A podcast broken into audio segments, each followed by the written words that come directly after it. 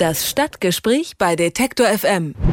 In Deutschland gibt es immer weniger Insulaner. Die Geburtenraten auf den friesischen Inseln sinken und die Situation wird nicht besser werden. Denn Klinikbetreiber Asklepios will die Geburtshilfe auf Sylt 2014 schließen. Keine Geburtshilfen, keine Kinder, keine guten Voraussetzungen für die Zukunft der Insulaner. Darüber spreche ich jetzt mit Eberhard Eberle. Er ist der Vorsitzende des Sozial- und Gesundheitsausschusses der Gemeinde Sylt. Schönen guten Tag, Herr Eberle. Ja, hallo. Woran liegt es denn, dass es bald keine echten Insulaner mehr in Deutschland gibt? Also wir haben das Problem bei uns hier auf der Insel. Wir verfolgen dieses auch im Ausschuss schon seit einem guten Jahr.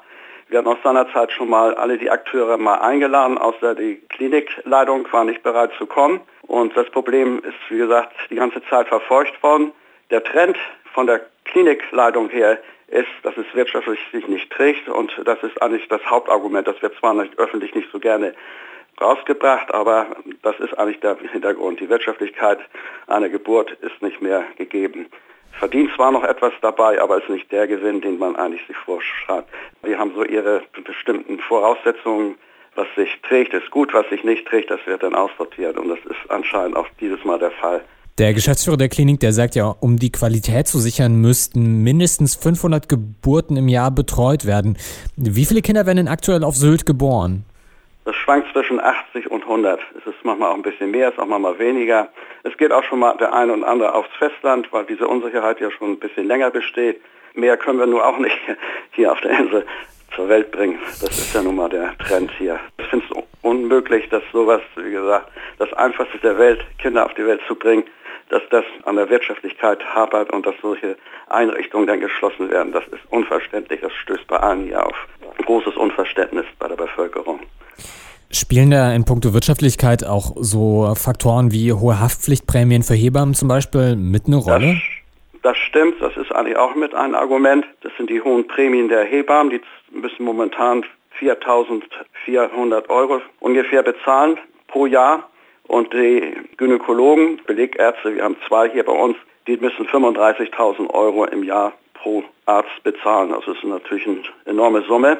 Das würde sich auch, wenn sie es selbst bezahlen, bis jetzt hat es die Klinik mit übernommen, aber die berufen sich auf das Antikorruptionsgesetz, was ja nun auch schon länger besteht, aber mit einmal hat das eine Wirklichkeit, dass es also maßgebend ist, dass sie das nicht mehr zahlen dürfen, um irgendwie Wettbewerbsvorteile.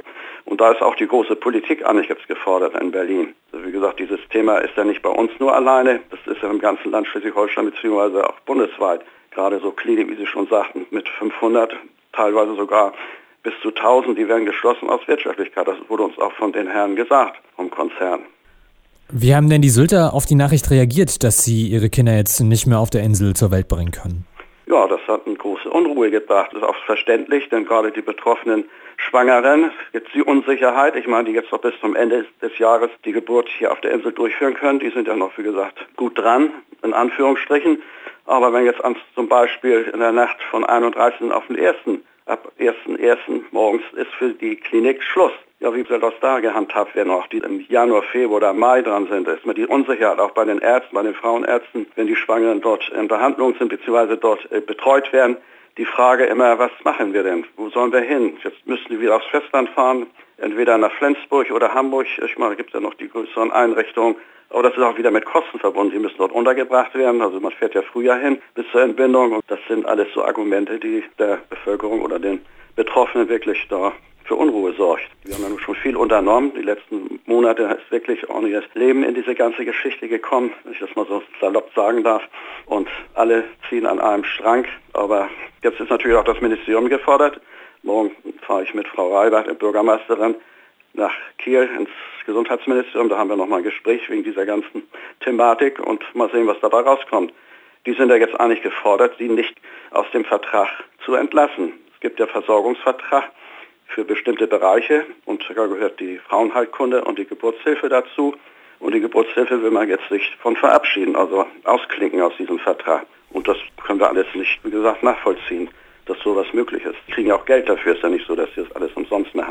Sie haben ja gerade eben schon gesagt, da kam noch mal ordentlich Leben in die Sache. Was wurde denn gegen die Schließung der Geburtshilfe auf Sylt unternommen? Das wurde demonstriert, es wurde, auch die Presse hat hier sehr gut mitgespielt, das muss ich wirklich mal loben. Die hat ständig die neuesten Bereiche immer gleich veröffentlicht und so weiter, also die waren alle auf dem besten Stand eingeweiht, also die Bevölkerung. Und wie gesagt, es hat Demonstrationen gegeben, es hat äh, Unterschriftensammlungen stattgefunden. Momentan haben wir weit über 4000 Unterschriften gesammelt in kürzester Zeit. Naja, und das ist ein Tagesgespräch hier auf der Insel.